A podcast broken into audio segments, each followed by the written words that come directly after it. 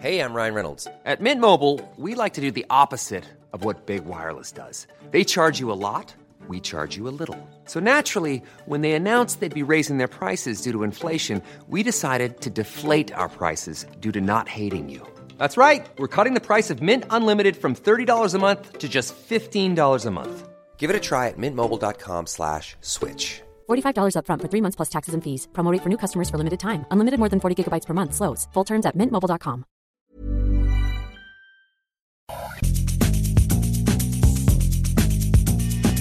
La misma vela, pero con un nuevo formato. Y un estilo único, incluyente, irónico, irreverente y abrasivo.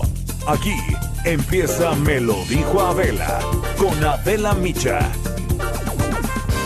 Imagen del día.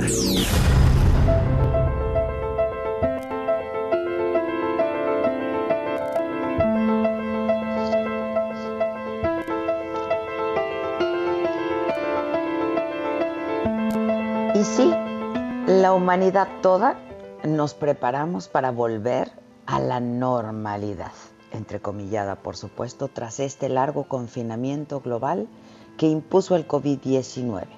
Y regresaremos a esto que se ha llamado la nueva normalidad, porque sí, efectivamente, será una nueva forma de vivir. Pero ¿cómo lo haremos? ¿Correremos a las tiendas de ropa a hacer largas filas como lo hicieron los franceses en el primer día de desconfinamiento? Para el regreso, que en todos los casos será gradual y en fases, los gobiernos intentan mitigar los efectos de la crisis y evitar un rebrote, como lo han llamado. Y por ello es que han trazado una hoja de ruta de la mano de las autoridades sanitarias para la reactivación económica, social y así garantizar el bienestar y la seguridad de sus ciudadanos. No es una tarea sencilla, ya que están tomando decisiones sobre un terreno inhóspito, pero sobre todo desconocido y sobre todo muy poco predecible. Porque ¿cuándo podremos decir que la crisis sanitaria ha terminado? Nadie sabe a ciencia cierta y por ello hay que actuar de acuerdo a los nuevos tiempos que requieren cambios en esta forma en la que vivimos, nos comunicamos y nos relacionamos, en la que compramos, viajamos y nos entretenemos y en los más elementales hábitos de higiene. La salida al mundo, a las calles, a los trabajos, el reencuentro con los nuestros, con la familia, con los amigos, todo, todo va a ser distinto y sobre todo será un gran reto. A nivel individual viene el tiempo de la evaluación, el aprendizaje, la recuperación. Ojalá que el mundo nos encuentre más digitales a todos, más solidarios, más empáticos, más sensibles porque nos dimos cuenta de nuestra fragilidad como especie, nuestra vulnerabilidad. No podremos actuar como si nunca hubiera existido una pandemia de coronavirus. La vida no volverá a ser como antes, dijo el presidente del gobierno español Pedro Sánchez a sus compatriotas. Y sí, porque tendremos que aprender a vivir con el virus, a mantenerlo a raya y en la medida de lo posible a distancia, hasta que se nos haya desarrollado una vacuna o un tratamiento para combatirlo. Más de 20 expertos en salud pública, medicina, epidemiología e historia compartieron sus opiniones sobre el futuro en entrevistas con el New York Times. Fue imposible evitar pronósticos sombríos para los días por venir. Nos espera un futuro lúgubre, dijo Harvey Feinberg, expresidente de la Academia Nacional de Medicina de los Estados Unidos.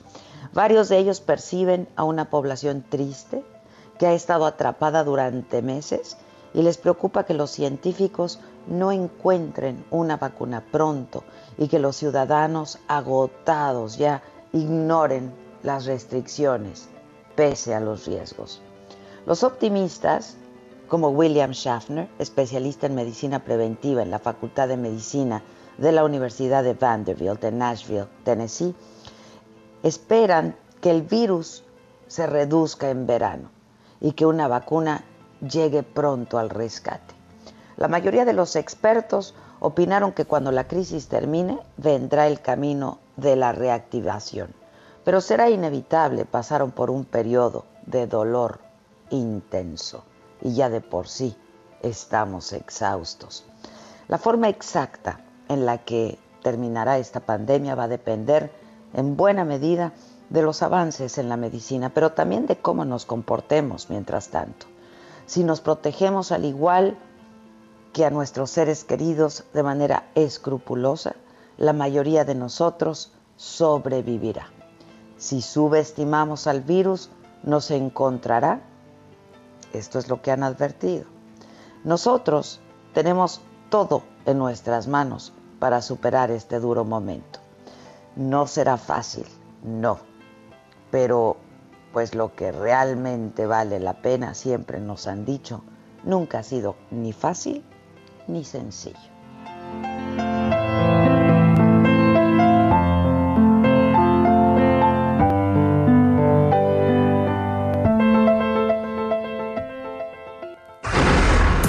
Resumen.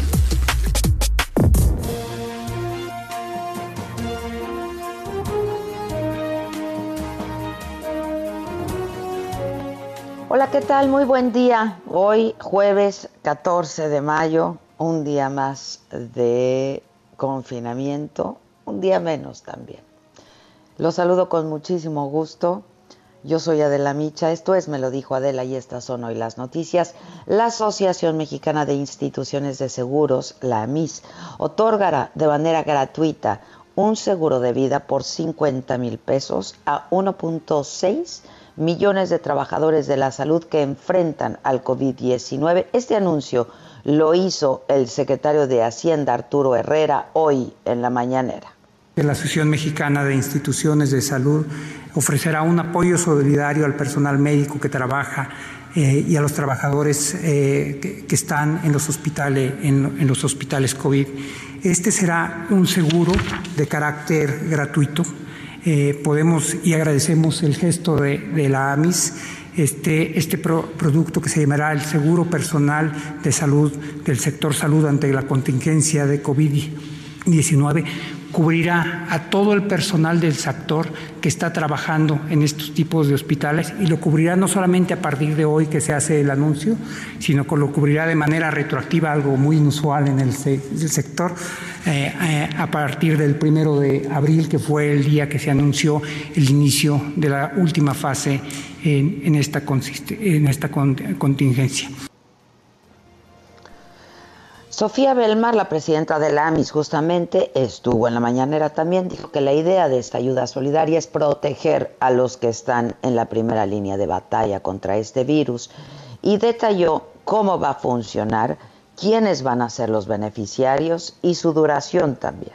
A través de esta cobertura, lo que estamos haciendo es proteger a todos los trabajadores que están en la primera línea de batalla contra el COVID ante el fallecimiento y estaremos incluyendo en esta cobertura a 1.6 millones de trabajadores del sector salud, no solamente médicos, sino también residentes, enfermeras, pasantes de enfermería, auxiliares de enfermería, personal profesional y técnico, intendentes y afanadores. La indemnización será de 50 mil pesos y los beneficiarios serán en primera instancia el cónyuge y de no haber cónyuge los hijos y de no haber eh, eh, hijos los padres. Y la vigencia, como también ya se comentó, será retroactiva del 1 de abril al 31 de agosto de 2020. El secretario de Salud, Jorge Alcocer, agradeció este apoyo de la AMIS, lamentó el fallecimiento de personal médico durante la pandemia y dijo que no se han escatimado esfuerzos en esta emergencia. A la fecha se han registrado fallecimientos del personal médico muy lamentables, igual que cualquier otra pérdida, pero lo cual además afecta sin duda la capacidad para seguir atendiendo a otros pacientes, pero que también provoca un gran dolor a sus familiares, en ocasiones incluso dejándolos en condiciones económicas precarias. Por ello, el apoyo que aporta el sector asegurador no solo es bienvenido, es sumamente valioso. Como lo señaló el secretario Herrera, trabajar para la salud es también trabajar para el desarrollo económico y social. En eso estamos.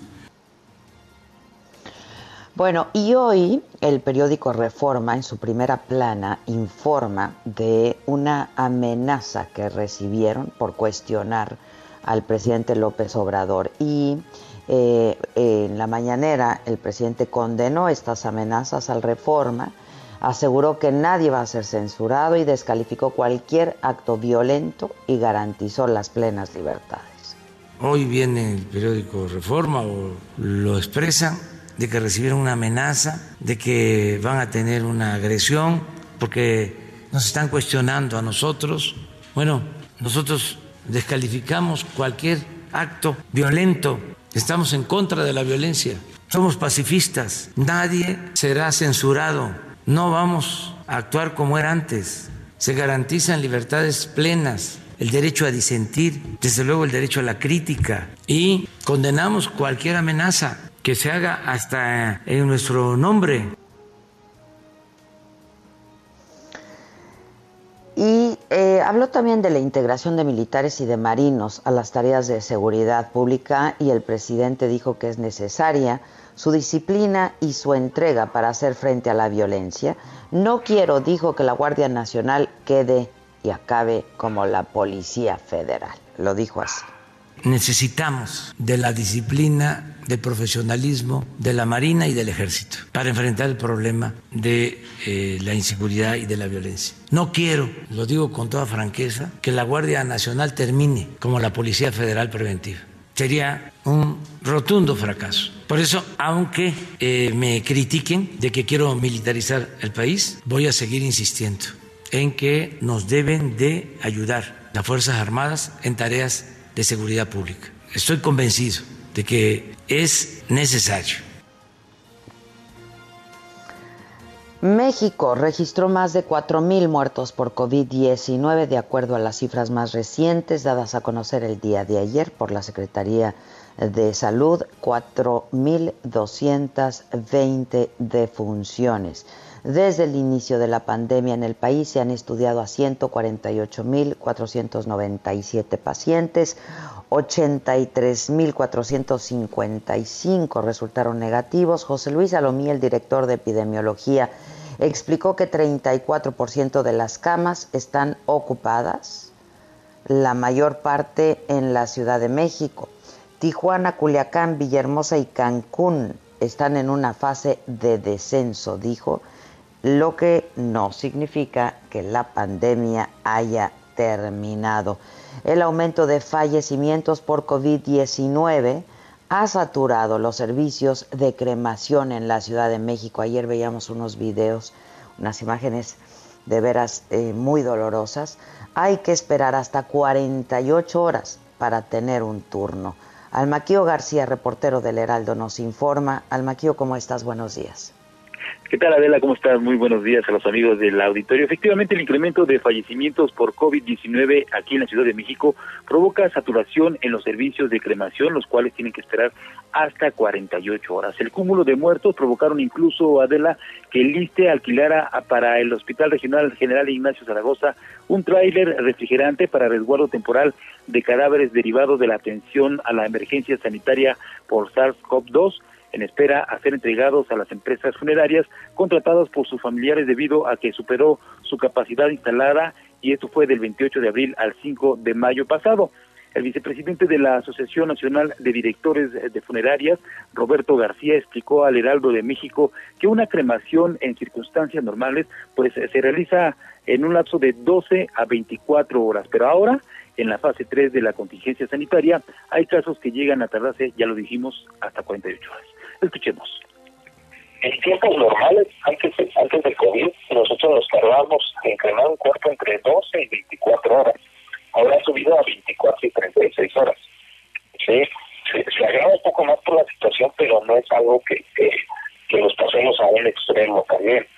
Pues yo le digo a una persona, ¿sabes qué? Eh, tenemos tiempo de espera de 24 36 horas, en algunos casos hasta 48 horas, pero eh, no pueden esperar más de 4 horas y bueno, Roberto García expuso a Adela que existen en la capital del país un aproximado de 40 crematorios, en los cuales el proceso dura entre dos y media y tres horas, tomando en cuenta un periodo de enfriamiento para poder llevar a cabo otro servicio y evitar que se descompongan estos eh, hornos por mal uso. Comentó que una solución para disminuir la sobrecarga es que las familias opten por la inhumación, la cual está permitida por las autoridades sanitarias, pero la gente pues no la elige por mala información. Al respecto, Roberto Palomo Regino, jefe de la Unidad Departamental de Panteones de Xochimilco, expresó que cuando alguien muere por SARS-CoV-2 y la familia quiere sepultarlo, tienen que hacer pues varios varios trámites. Una persona muere de COVID y decide ser inhumado. Lo que tenemos que hacer antes de recuperar el cuerpo del hospital es hacer los trámites la baja en el registro civil para que nos den la boleta de inhumación, eh, traer acá estos, los papeles, checar la fosa, prepararla, que es excavar, hacer todo lo que requiera, y ya que la fosa esté lista para sepultar, entonces sí, ya la funeraria va a recoger al cuerpo al hospital y ya lo trae aquí, también nada más son máximo cinco personas que puedan entrar. Palomo Regino finalmente dijo que quien indicó que en el funeral puede haber máximo cinco personas, precisó que en estos casos el cuerpo debe estar embolsado y el ataúd tiene que estar completamente emplayado para evitar cualquier foco de contagio. Adel amigos, el reporte que les tengo. El presidente tiene otros datos, ¿no? Sobre este asunto, sobre pues este tema. Pues ya vimos que se pues, tiene que esperar, hay largas filas, hay espera, hay dolor, por supuesto, al ver esta situación y bueno, son 48 horas, hasta 48 horas tienen que esperar para poder cremar a su difunto, Adela. Gracias, Maquio, gracias, buenos días. Para aquellos que fuman, que fumamos, en las cajetillas de cigarros se va a incluir la leyenda Fumar puede agravar el daño por COVID-19. De ello nos habla Gerardo Suárez, eh, reportero del Heraldo, es eh, esta propuesta de la Secretaría de Salud. ¿Cómo estás, Gerardo? Buenos días. Muy bien, muy buenos días, Adela a partir del próximo 1 de junio, como bien dices, esta leyenda que dice fumar puede agravar el daño por COVID-19 va a estar presente en las cajetillas de cigarros y de otros productos de tabaco. La Secretaría de Salud publicó en el diario oficial de la Federación los ocho modelos de pictogramas y advertencias que ya suelen tener estos empaques y envases de cigarrillos, dos de los cuales tienen en la parte lateral la leyenda que advierte a los fumadores sobre mayores riesgos de complicaciones de salud si, si se contagian del nuevo coronavirus. En la cara frontal, estos dos modelos que seleccionó la Secretaría de Salud tienen imágenes fuertes sobre el riesgo de sufrir ataques cardíacos y de padecer cáncer de pulmón a causa de fumar. En uno de los costados, con fondo amarillo y letras mayúsculas negras, se incluye este mensaje de fumar puede agravar el daño por COVID-19. Adela, quiero comentarte que hasta ahora 335 personas que murieron por COVID-19 también tenían tabaquismo, lo cual equivale al 8.5% de las 3.926 muertes acumuladas hasta el martes 12 de mayo. De hecho, el tabaquismo es la cuarta comorbilidad más frecuente en pacientes que fallecieron por el nuevo coronavirus, solo por debajo de las tres eh, de los tres factores de riesgo más recurrentes, que son la hipertensión, la diabetes y la obesidad. Este es mi reporte. Muchas gracias, gracias Gerardo. Buenos días. Buenos días. El gobierno de Jalisco va a aplicar la fase cero para la reactivación parcial de actividades que inicia ya el próximo lunes. Nos explica eh, de qué se trata este protocolo Mayeli Mariscal. ¿Cómo estás, Mayeli? Adelante, buenos días. De hecho, también el, gobernador hizo un, un video, yo lo, estuve viendo ahí, donde explica eh, pues con, con mucha puntualidad, a detalle, en qué va a consistir el protocolo. Hola Adela, muy buenos días. Buenos días a todo el auditorio. Así es, será el próximo lunes cuando se comiencen a aplicar estos protocolos de reactivación económica. Ya aclaró el gobernador que no necesariamente quiere decir que todos los comercios eh, que entren en esta llamada fase cero puedan ya abrir las puertas sino que deberán primero de garantizar tanto a sus empleados como a sus clientes el que pues estarán seguros, podrán mantener esta distancia en los comercios de hasta 7 metros entre persona y persona. Eh, se podrán reactivar algunos negocios al 50% de su capacidad, como son los restaurantes, que de hecho así están trabajando. Además, eh, pues sí dejó muy en claro también que el carácter obligatorio del uso de cubrebocas se mantiene en la vía pública y que en esta etapa también se estará permitiendo que abran eh, las iglesias, pero no se podrán celebrar ni misas ni cultos, solamente es para visitas individuales, quien así lo desee, y también eh, pues no podrá haber eh, pues que salgan eh, mucha gente a la calle, que, que haya aglomeraciones o estos comercios como plazas comerciales, corredores y demás, no estará permitido todavía. Los parques y jardines públicos estarán cerrados y eh, pues también comentar que entre las medidas que se están anunciando es que quienes no, no cumplan con estos protocolos podrán ser acreedores de clausuras incluso permanentes. Lo dijo esta mañana el gobernador Enrique Alfaro Ramírez, realizó un ejercicio en el cual los ciudadanos le estuvieron preguntando, fue un Facebook Live,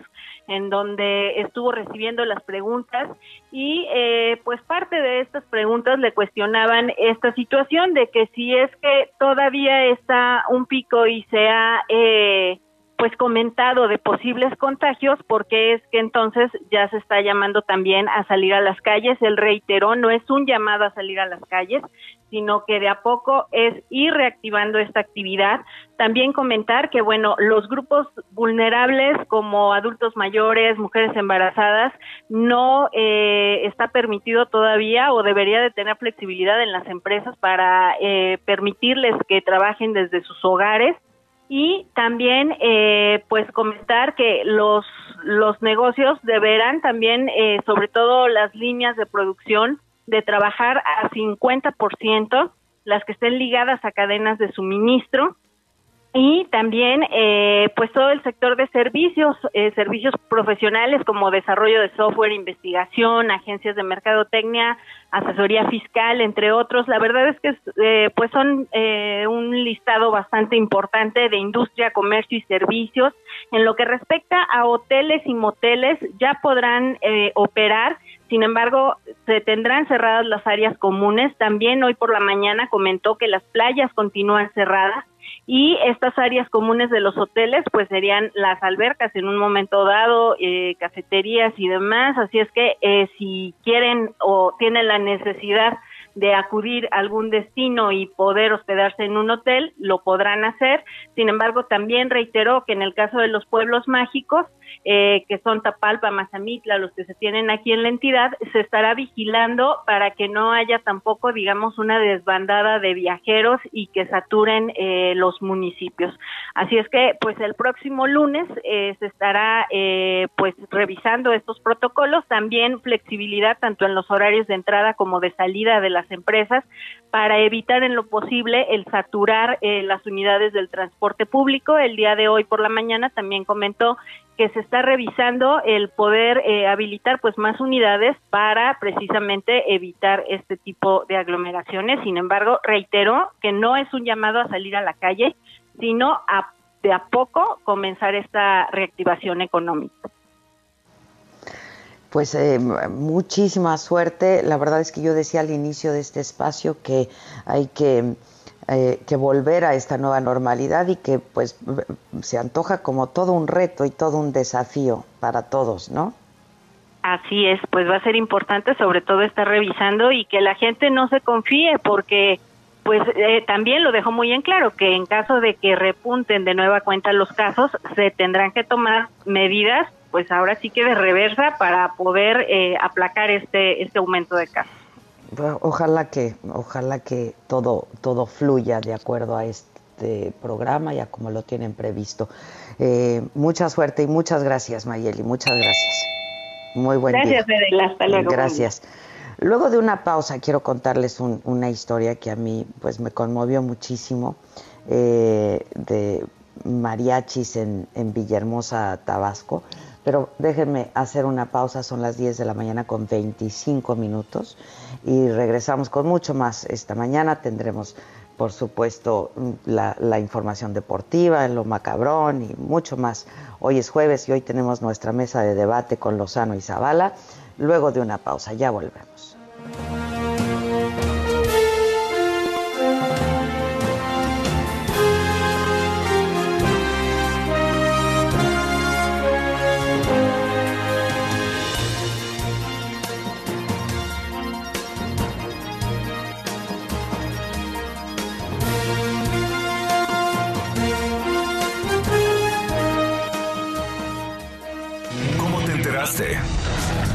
¿Dónde lo oíste? ¿Quién te lo dijo? Me lo dijo Adela.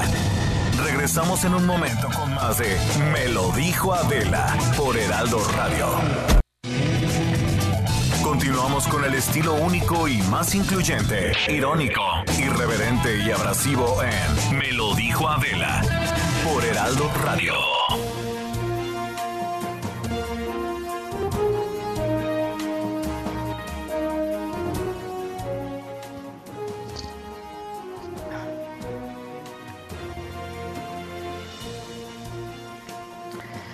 Bueno, estamos de regreso. Les decía de esta historia de los mariachis en Villahermosa, Tabasco. Eh, resulta que tocaron de 10 de la mañana y hasta las 4 de la tarde. Eh, estuvieron cantando canciones para la gente con el fin de intercambiar canciones por despensas para poder sobrevivir a esta crisis por el COVID. Nos tiene toda la crónica Armando de la Rosa, corresponsal del Heraldo allá eh, desde Villahermosa, Tabasco. Y pues eh, cuéntanos Armando, la respuesta de la gente también fue increíble, ¿no? ¿Cómo te va?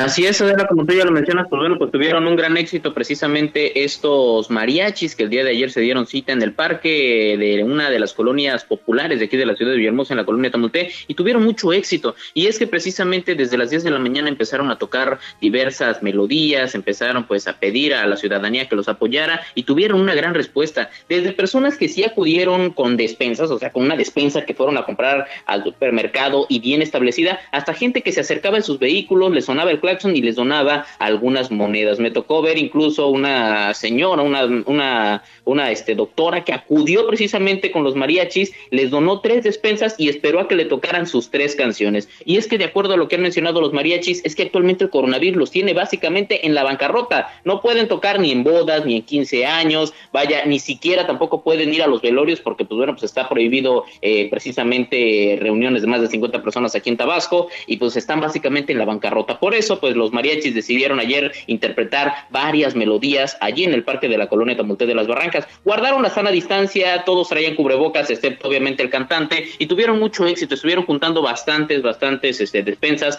para muchos mariachis. Lo que también explicaron estos músicos es que desafortunadamente a veces el gobierno, a veces la ciudadanía no se da cuenta de que los mariachis a veces buscan en la música su verdadera pasión es decir, tocan solamente por pasión y muchos de ellos ya son de la tercera edad, ya son mariachis muy, muy adultos que no tienen otra manera de subsistir más que tocar algún instrumento o cantar en los eventos. Entonces, pues el hecho de que no estén teniendo nada de trabajo, pues los tienen en la bancarrota, los tiene pasando hambre y por eso ayer trataron de juntar un poco de recursos económicos y de despensa para eh, poder sobrevivir. Cabe señalar que, pues te digo, tuve la oportunidad de ver a muchos automovilistas de buen corazón, repartidores que escuchaban las melodías, se detenían brevemente, sonaban su claxon y donaban una moneda, donaban un poco de despensa, incluso había una persona que acudía a una tienda cercana para comprar un poco de arroz y llevárselo a ellos que estuvieron tocando desde las 10 de la mañana sin pausa hasta las 4 de la tarde con tal de juntar un poco de recursos. Cabe señalar que no fue un grupo de mariachis en específico, sino fueron varios integrantes de diversas organizaciones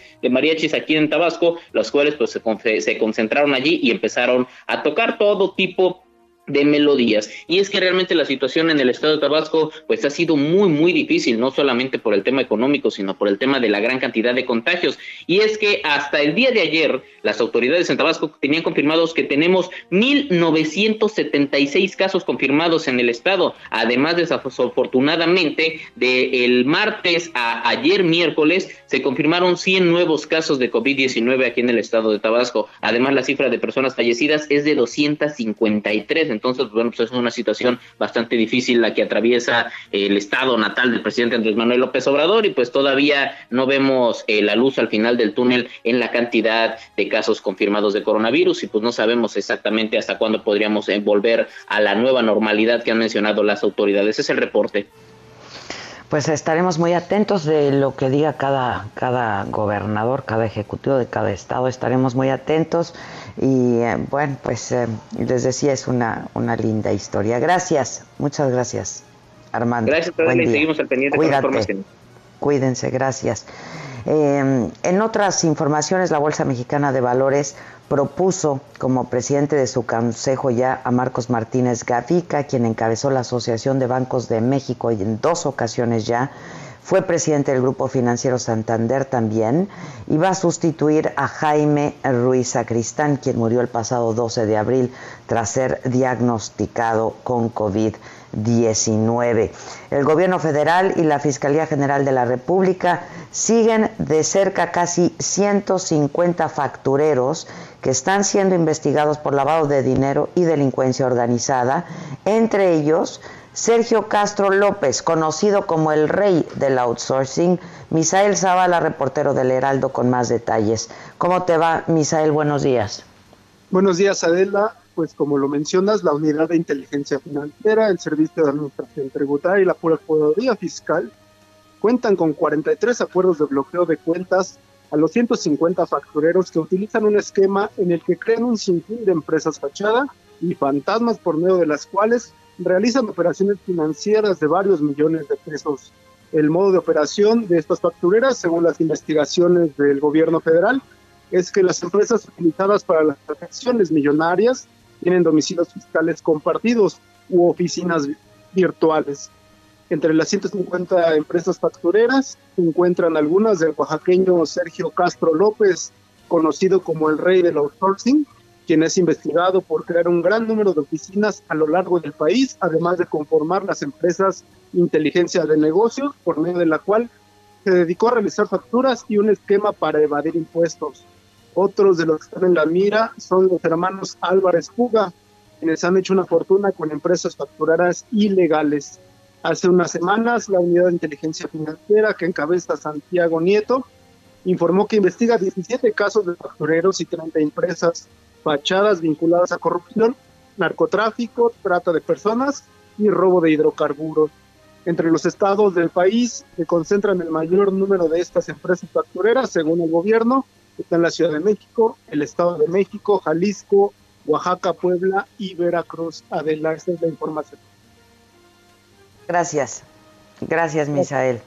El consumo de alcohol adulterado, ayer les hablaba de este tema, ha dejado 42 personas muertas en Puebla, 38 eh, en Jalisco, la Fiscalía Estatal informó que hay una persona detenida ya relacionada con la intoxicación de 97 personas.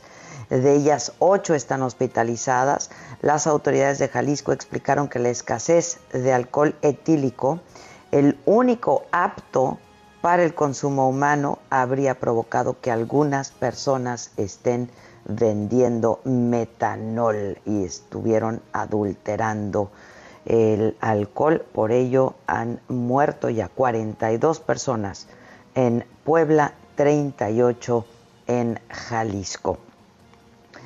Em, también les he hablado en varias ocasiones, hemos hecho varias eh, historias, varios textos que he compartido con ustedes en mis distintas redes sociales de eh, pues la gente eh, empieza a deprimirse, empieza a sentirse muy ansiosa. Y bueno, hay gente que incluso presenta signos muy, muy claros de depresión. Entonces, em, Facebook y el Consejo Ciudadano eh, hicieron, el Consejo Ciudadano para la Seguridad y la Justicia de la Ciudad de México, eh, un acuerdo eh, y se unieron para dar servicio a toda esta gente que se siente deprimida y en un estado eh, vulnerable de indefensión. Tengo la línea telefónica para que nos hable de em, este, este acuerdo al doctor Salvador Guerrero Chiprel, es justamente el presidente del Consejo Ciudadano para la Seguridad y la Justicia de la Ciudad de México. Doctor, ¿cómo estás? Buenos días. Buenos días, Adela. Mucho gusto en saludarte y saludos a tu audiencia, por supuesto. Igualmente, doctor, pues me parece una gran iniciativa. Si nos puedes contar en qué consiste y la gente cómo podemos acceder a esto. Bueno, básicamente lo que hemos hecho en el Consejo Ciudadano, junto con las autoridades del gobierno de la ciudad, también con las autoridades del gobierno federal, es crear un, mecanismos de convergencia a partir de una campaña que se llama No estás sola, que implica la atención a todas las personas que pudieran estar en situación de recibir, merecer o buscar contención emocional y también ayuda de cualquier otro tipo que es básicamente jurídica o la canalización a diversas instancias que existen sobre todo en la Ciudad de México, pero también en todo el país. Entonces, en este caso, la alianza con Facebook parte de asumir que existe esa necesidad de atención y para prevenir la depresión y otros padecimientos causados eh, por la contingencia sanitaria, por el COVID-19, eh, nuestro chat de confianza y el Facebook eh, decidimos esta promoción que básicamente si tú abres eh, Facebook y vas al centro de información COVID-19, ante la pregunta que se plantea y cómo afrontar el confinamiento en casa, aparecen los números, los datos del Consejo y a partir de este momento 101 psicólogas y psicólogos pueden atender prácticamente de inmediato cualquier necesidad de contención, sea del tema, insisto, de depresiones y también lo que pueda ocurrir en, el seno de la familia y aquello que pueda ser importante para recuperar el bienestar o mantenerlo en esta emergencia sanitaria de la. En esto consiste básicamente la alianza con Facebook, digamos, porque digo, me parece que es muy importante, pues dado que Facebook eh, cuenta con millones de usuarios en nuestro país. Así es, efectivamente, nosotros sabemos que transcurre nuestra vida digital más incrementalmente a partir de esta emergencia sanitaria a nivel global por esas vías y cuando menos según los datos de algunos especialistas, más del 65% de la población tiene acceso a Internet en particularmente en todo el país y vamos a los centros urbanos el porcentaje es mayor. Entonces el planteamiento del Consejo Ciudadano, también en colaboración con las autoridades, con quienes se canalizan eh, también temas de contención emocional y otros de carácter jurídico, es poner a disposición de la población un mecanismo que se agrega a ese ecosistema que busca a nivel federal y local promover la salud y el bienestar. Tú sabes, Adela, que eh, por muy fuertes que seamos, a veces las crisis, a veces las presiones, por muy intelectuales o por muy educados o por eh, muy racionales que seamos, a veces es necesario pues dar salida a nuestras emociones, eh, tratar de encontrar diálogo, empatía en algunos espacios donde no se trate de un bot, donde se trate de una persona experimentada. Y esos son mis compañeras y mis compañeros en el Consejo Ciudadano. Ahora, dime algo, doctor, ¿esto estará funcionando eh, las 24 horas del día, los 7 días de la semana, dando, dando eh, atención? Y con, el Consejo cuenta con un equipo de especialistas de distintas, en distintas áreas. Así es, Adela. Básicamente somos eh, psicólogas, psicólogos, abogadas y abogados. Entonces, para una parte de la contención emocional que tiene que ver, vamos a suponer, con la ansiedad, con la angustia, a veces con el enojo, con esta irritación que puede surgir, eh, que pudiera estar relacionada con el confinamiento obligado por las recomendaciones de las autoridades eh, globales, locales y nacionales, pues pueden surgir ciertas situaciones tanto de una depresión que puede llegar a ser una depresión profunda. Que puede ser extrema, ¿no? Sí. ¿Perdón? Que puede ser una depresión extrema y fatal. Así es, de hecho nosotros tenemos una experiencia en el tratamiento y en la atención de la ideación, la planeación y la tentativa suicida. Hemos recibido muchos casos a lo largo de los años, particularmente algunos que intentan inclusive tomar su vida frente al, al convoy del metro. Afortunadamente han fallado y han sido atendidos directamente por el metro y también tenemos atención vía telefónica y en el chat de confianza. Pero básicamente ahorita no tenemos más que algunos casos de esa depresión profunda. Lo que más tenemos sí es contención emocional en la parte de ansiedad y eventualmente angustia. Así es. Este, entonces es un equipo de psicólogos, me decía, psicólogas, eh, abogados y abogadas principalmente. Así es, son 112 psicólogas y psicólogos y más de un centenar de abogadas y abogados para el, cuando se requiere para otros temas que tienen que ver, por ejemplo, eh, con asuntos de, de, fraude, de extorsión, del asunto de la violencia familiar que eventualmente pueda presentarse, también para esos casos. Ha aumentado mucho en estos días también, doctor.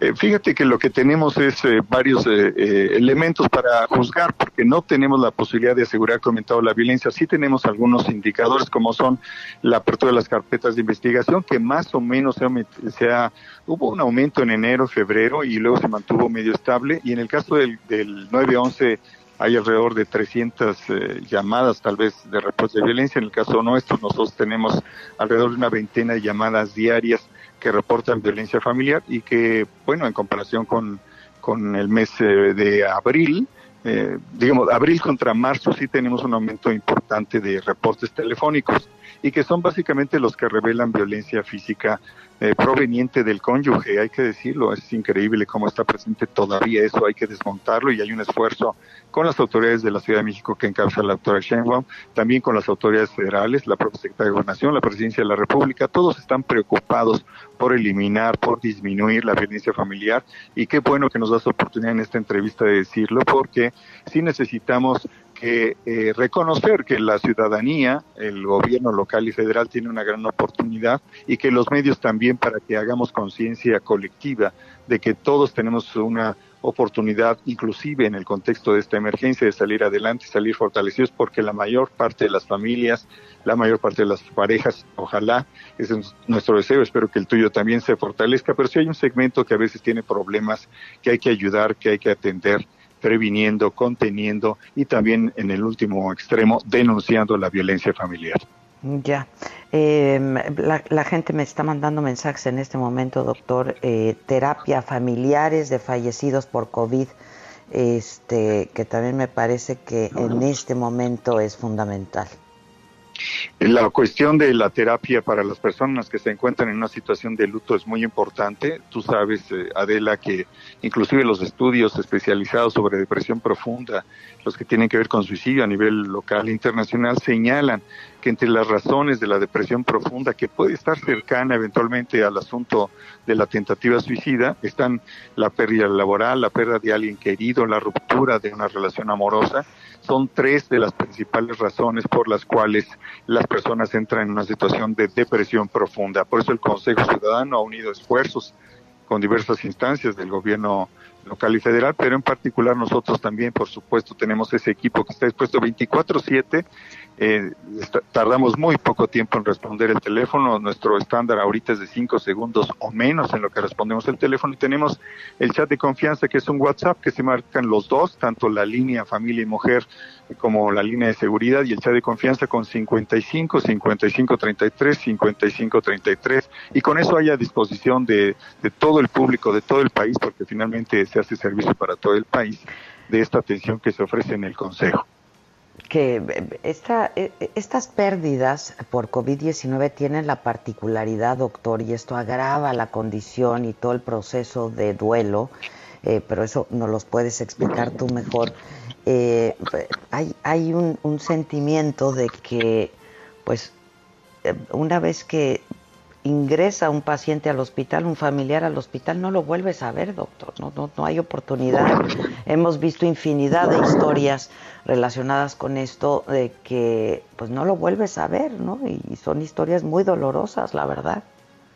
Eso es verdad. De hecho, ayer mismo yo estaba pensando en una persona conocida que estaba en el hospital y pues eh, ocurrió ayer el muy lamentable desenlace de esa persona conocida es, una persona, era una persona muy apreciada en su entorno, en su contexto.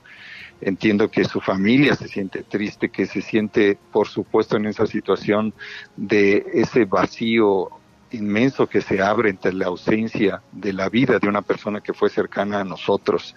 Frente a eso, en la medida en que uno está construido, que la identidad de cada una de las personas, su propia naturaleza, sus virtudes, su educación y su carácter le permiten, puede sobrellevarlo, pero no sobra nunca poder hablar con alguien, dialogar con otra persona, encontrar en otra la posibilidad de la empatía que hace posible un tránsito eh, digamos, ligeramente menos pesado y necesaria, inevitablemente oscuro, como es el tránsito que está asociado con los asuntos vinculados al vuelo. Y tu planteamiento es muy interesante, Adela, porque también hay una dimensión que pudiera ser colectiva. Hasta ahora, afortunadamente, yo por lo que percibo y por las llamadas que tenemos, no hay una especie de, eh, eh, digamos, sombra oscura universal como llegó a sentirse a partir de las notas periodísticas y en las redes sociales, por ejemplo, en Italia o en España, en ciertos momentos. Ojalá que siga habiendo esta capacidad de contención que algunos de nosotros percibimos claramente en los esfuerzos de la autoridad, ojalá que así se mantenga,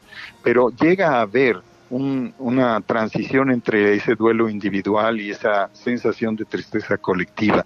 Es un fenómeno natural que los especialistas han tratado y que se ha vuelto a poner en la mesa en la opinión pública global en la medida que todos estamos enfrentando eh, a nivel internacional pues esta, esta pandemia. Así que el tema del duelo, de su tránsito desde la experiencia individual y de la experiencia colectiva sí merece tratamiento y el Consejo Ciudadano pone su granito de arena para que con el apoyo también de otras organizaciones y de las autoridades podamos salir adelante y ofrecer alternativas de ese tratamiento y ese diálogo empático indispensable que a veces se requiere, que ojalá eh, no sean muchos los números y que más o menos podamos transitar eh, pues en la medida de lo posible por esta situación, fortaleciéndonos a pesar de las circunstancias, Adela. Eh, si nos puedes repetir entonces, eh, doctor, cómo acceder a esta atención. Hay una línea telefónica y se puede hacer también a través de Facebook de manera directa. En el Facebook está el Centro de Información COVID-19. Ahí está la pregunta cómo afrontar el confinamiento en casa y en nuestra, ahí está nuestro lazo, nuestro link y directamente en el WhatsApp y nuestro, nuestra línea de atención es 55 55 33 55 33. Estamos en Twitter, estamos en Facebook, eh, Twitter particularmente el Consejo MX y el Consejo Ciudadano MX. Ahí estamos para servirlos. Muchísimas gracias, doctor. Gracias. Gracias, Adela. Hasta luego. Chipre. Gracias. Muy buenos días. Eh, pues eh, les eh, habíamos estado diciendo em, de pues el estado y la condición de salud de Yoshio, el cantante, em, pues murió tristemente eh, por complicaciones derivadas del COVID-19. Estaba en el hospital de Joco desde el 11 de mayo en una condición crítica. Eh, y bueno, pues nosotros queremos recordarlo eh, como estuvo eh, con todo el equipo de la saga cuando, cuando nos visitó. y si les parece bien lo escuchamos y nos vamos a una pausa y volvemos.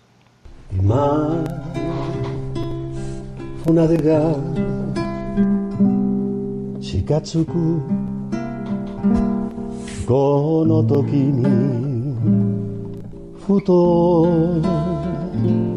佇み。私は振り返る。遠く旅して歩いた。若い日をすべて心の決めたままに愛と涙と微笑みに溢れ今思えば楽しい思い出よ。君に告げよ迷わずに行くことを君の心の決めたままに私は愛する。蓋があるから信じたこの道を私は行くだけすべては心の決めたままに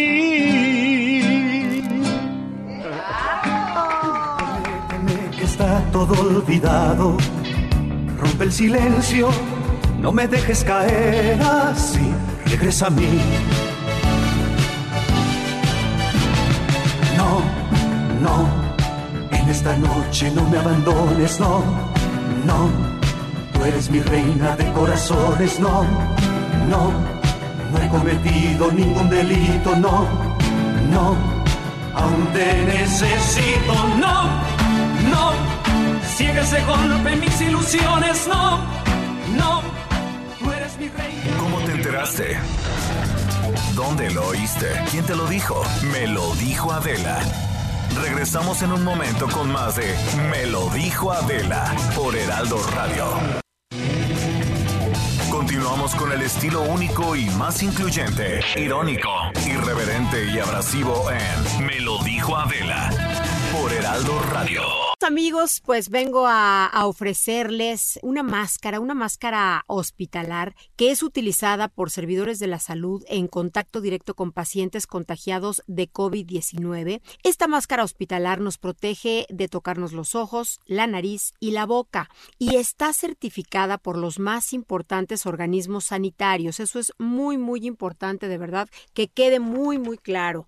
Y bueno, esta máscara hospitalar es de uso hospitalario, es lavable en casa y su mica tiene garantía de hasta seis meses. Y les traigo una promoción fenomenal porque se llaman ahora al 800 mil. Se van a llevar un paquete con cuatro máscaras hospitalar. Van a recibir también el kit SOS Protec con dos geles esterilizantes que son especiales para las manos y un rolón para proteger su nariz y su boca. Y si pagan con tarjeta bancaria, reciben gratis un esterilizador quirúrgico en aerosol que es ideal para esterilizar objetos pequeños como celulares, teclados, el mouse de la computadora, por ejemplo. Así es que bueno, pues voy a repetirles nuevamente la promoción para que estén muy conscientes y marquen en este momento al 800 mil. Queridos amigos, no olviden visitar hospitalar.mx porque Novice es la única compañía con productos de nivel hospitalario y no de uso doméstico. Recuerdan, pidan su paquete, cuatro máscaras hospitalar, el kit SOS Protec. Si pagan con tarjeta bancaria, recibirán gratis el esterilizador quirúrgico para objetos pequeños. Repito, 800 230 mil. Que nos mandes el pack no nos interesa. Lo que nos interesa es tu opinión. Mándala a nuestro WhatsApp 5521 53 71 26. En Me lo dijo Adela, te leemos, te escuchamos y te sentimos. Tiki tiquitín, tiquitín.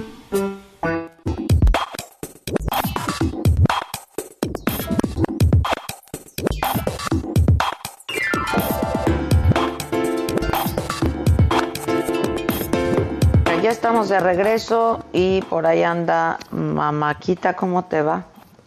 Me va bien escuchándote. Oye, qué, qué bonito escuchar a mi manera en japonés con Yoshio. ¿Qué tal?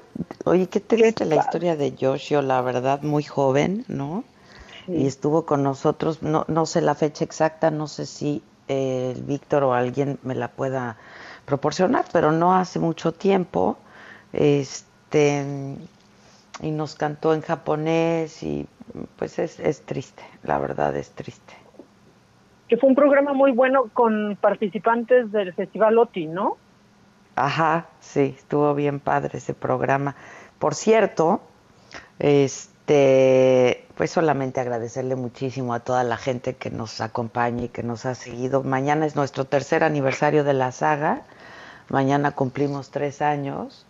Eh, la verdad quiero agradecer muchísimo a la gente, al público, este, nuestros seguidores, hemos crecido muchísimo, confiaron en nosotros y a todo mi equipo de trabajo, de veras muchas gracias porque lo que pues parecía una locura y a lo que no, no, en lo que no muchos creían, eh, pues mi, mi, equipo todos le, le, apostaron y como yo siempre he dicho, somos un, un grupo de bandoleros que vamos por nuestra próxima aventura, ¿no? Este, comentábamos tú y yo, Maca, que pues de no estar aquí en aislamiento y cada quien en su casa, pues algo se nos habría ocurrido y alguna locura y alguna travesura se nos habría ocurrido para hacer esta celebración de tres años.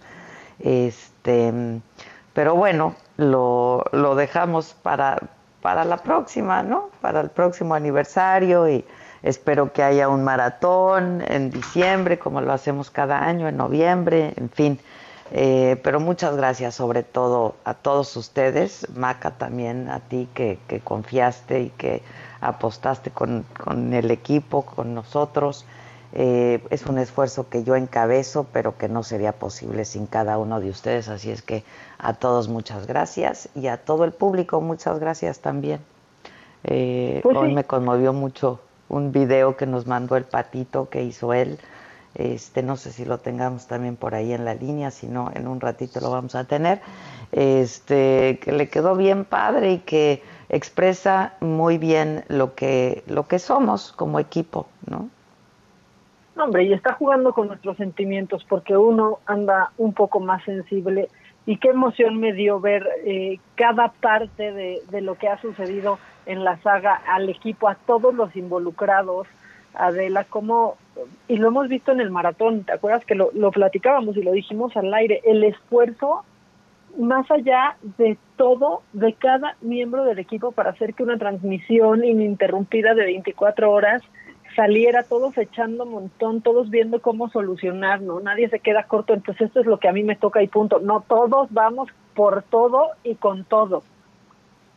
Sí, a mí me emociona muchísimo, la verdad me, me emociona mucho y y bueno, pues ha probado que es un, es, es un proyecto que pues que se mantiene vivo, ¿no? A pesar de todo y a pesar de muchos, se mantiene vivo y pues con buen éxito porque hemos crecido mucho y creo que eso es lo, lo más importante, ¿no? Hemos crecido en aprendizaje nosotros, el equipo, quienes, quienes lo, lo hacemos y generamos el contenido eh, pero también en cuanto a seguidores y, pues ahí está en el gusto del público y ahora ya también eh, pues nos retransmiten en algunas televisoras. Entonces pues la verdad es que estamos contentos y con ganas de muchas ganas de volver a vernos a estar juntos y a, y a seguir a seguir generando contenidos juntos.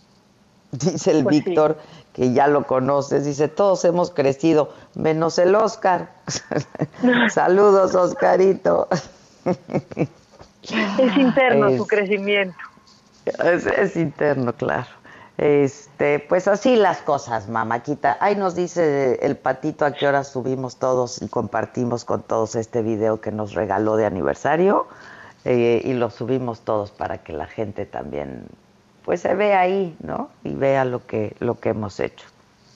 Pues sí, tres años y contando. Está en pausa nuestra celebración, pero se va a poner buena cuando pueda ser. Algo vamos a hacer. Algo haremos, algo haremos, sin duda, algo inventaré, como me dice el Junior y el Jeremy, ya jefa, no te pongas creativa. No, no, no, yo a mí cuando me O Susan que me dice, no vayas al baño a hacer pipí porque se te ocurre cada cosa, ¿no? No, a mí cuando veo el mensaje de, oye, se me ocurrió, digo, ahí vamos de nuevo. Vamos a Ahí va otra vez. Este, ¿y qué nos tienes de macabrón, mamáquita? Ay, ¿qué no les tengo de macabrón? Vamos a arrancarnos con esto. Lo macabrón. Porque fíjate que se hizo tendencia, en la mañana que estaba revisando las tendencias en Twitter, vi que Suecia era tendencia, ¿no? Y dije, ¿qué cosa estará pasando por, por allá? Y no, la verdad es que no estaba pasando nada en Suecia, pero es tendencia por este audio, supuestamente, de una chava que está organizando fiestas. ¿Te acuerdas que hace unos días te hablé de esas fiestas para contagiarte en Estados Unidos? Sí, sí, sí. Bueno, o sea, como no hay raves, ahora hacen esto, ¿no? Exactamente, pero pues al parecer ahora están organizando en la Ciudad de México una. Al parecer este es el audio que está circulando. ¿Qué onda? Oye, quería ver si te animas a ir a una fiesta súper rara el 23. O sea, es como para ayudar a que ya se acabe todo este del virus, del COVID y así. El chiste es que a la fiesta va a ir gente contagiada. O sea, yo sé que al principio como que te saca de onda, pero no está nada mal. Ahorita todos nos estamos mega muriendo de miedo en la casa y que estamos en una cárcel y no sabemos ni para dónde. Y con esto ya te da de una vez y tú ayudas a que otros les dé. Entonces con esto ya se logra lo que está diciendo la OMS que se llama inmunidad de rebaño, que es cuando el 70% de la población se contagia y así ya se llama pandemia. Entonces es el 23 de mayo en Las Águilas, es en donde se hacían como las fiestas masivas y así. Cuesta 1500, incluye obviamente alcohol, súper de buena calidad, tipo Maestro Dobel, Etiqueta Negra, Don Julio, y ya nos confirmó el DJ, es uno que tocaba antes en Apotec. Bueno, X.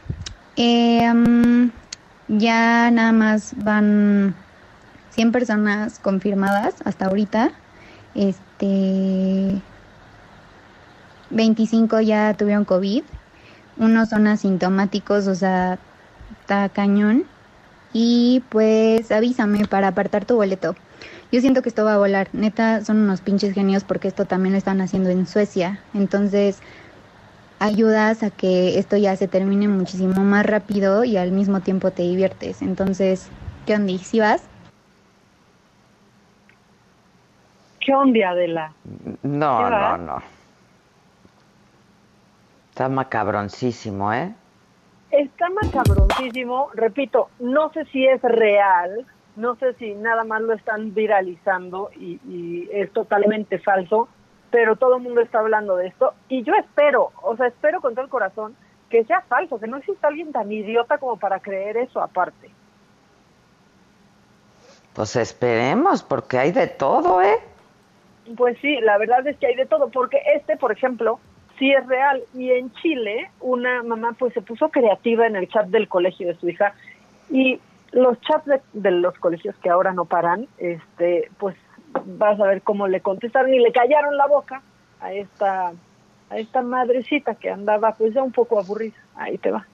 Hacer una pregunta, después de que pasen estos 14 días de cuarentena del colegio y si no volvemos a clases, que por los rumores he estado escuchando que no vamos a volver en todo el semestre, eh, podríamos hacer un, un, eh, tipo school date, así como juntarnos en alguna casa, yo pongo mi casa un día, otro día otra, pone la otra para que se junten las niñitas, no a jugar, sino que vayan con sus cuadernos y todo como para hacer, ver si es que estamos on the right track, todas como estudiando bien y todo, la Colomba igual habla harto con varias por eh, FaceTime y se están poniendo al día pero no sé, no sé, es una idea, ya que por lo visto no vamos a volver al colegio en harto tiempo. Hola, eh, soy Carlos Pilasi, soy médico, vivo en Londres y me estoy yendo ahora a Chile no has entendido nada. Así que te lo digo claramente, porque ese tipo de mensajes y ese tipo de propuestas son de alguien que no entendió nada, así que te lo aclaro. No existen juntas de ningún tipo, ni por funerales, ni por cumpleaños, ni por school day, ni ninguna otra tipología de em, juntas. El objetivo es aislamiento absoluto y eso es por meses. No van a volver a clases en todo el año, te lo garantizo. Así es aquí y así va a ser allá porque allá además tenemos que sumarle que viene el invierno. Así que por favor hagan circular este mensaje, no hay más juntas de ningún tipo y es cada persona en su casa. Y basta de mensajes de gente creativa porque lo único que hacen es desinformar. Tómala, quedó claro. Tómala. Es que, Adela, no hay manera de darle la vuelta a esto, o sea, no hay manera de reunirse poquito de lejos, ¿no? No se debe de hacer y punto. Sí, no, no, no, no le busquen pues. No, tienes que salir a trabajar, no puedes parar. Ok, extrema precauciones, pero juntarse para esto. Por eso creo que la medida de Italia fue muy buena, en donde todos van a pasar de año y si deben materias ya se verá. A mí también me parece una muy buena idea, ¿eh? Sí, porque este, también de hecho, están pues estresadas ahí las mamás. Sí, sí, sí. Sí, sí, sí. Además, ¿sabes qué? El que quiere aprender, aprende y ya luego, este, ya luego se ponen al corriente, ¿no? Mientras hay vida. Es que las escuelas, eh, a pesar de que, y afortunadamente los niños es el grupo menos vulnerable, tienen una mortalidad de cero por el COVID, eh, pues contagian a otros. O sea, van de la escuela a su casa y contagian a otros. Y ese Claro. es realmente el problema, ¿no? Este, en algunos estados de la República ya se dijo que pues en, hasta agosto, ¿eh? Pues sí, pues es que esa es la realidad, porque los niños no se enfermarán, pero las maestras, los familiares de las maestras, los niños tienen papás, esos papás tienen papás, o sea, los abuelos. Claro, y claro, una- claro. Ah, bueno, pues eso está macabrón. Y otra cosa que está macabroncísima es que, o sea, si ya se medio despidió Lord Molécula de la mañanera, que se despida ya por completo. O sea, de verdad ya por completo, porque este invertebrado del periodismo, si me lo permite, ahora, ahora sí le quise poner. Traí- le traías unas ganas de ya decirlo. Híjole, se no tenía que decir y se dijo. Se dijo. Pues sí, este invertebrado, hoy que le tocaba ir a la mañanera, eh, que aparte le dieron, o sea, la primera pregunta, la primeritita, Lord Moléculas, démosle la palabra porque siempre tiene mucho que decir. Pero él no pregunta, él, él hace un soliloquio. No, no pregunta, pero aparte... una oda al presidente y al gobierno. Pero aparte su participación fue para pedir un aplauso por este anuncio que se hizo de, de la AMIS, del seguro para, para los profesionales de, de la salud, y solamente aplaudieron él, el presidente, los que estaban con él y el falso pirata. Aquí está su vergonzoso momento. Y sobre el tema. Muy buenos días, soy Carlos Pozos, reportero de la Molécula.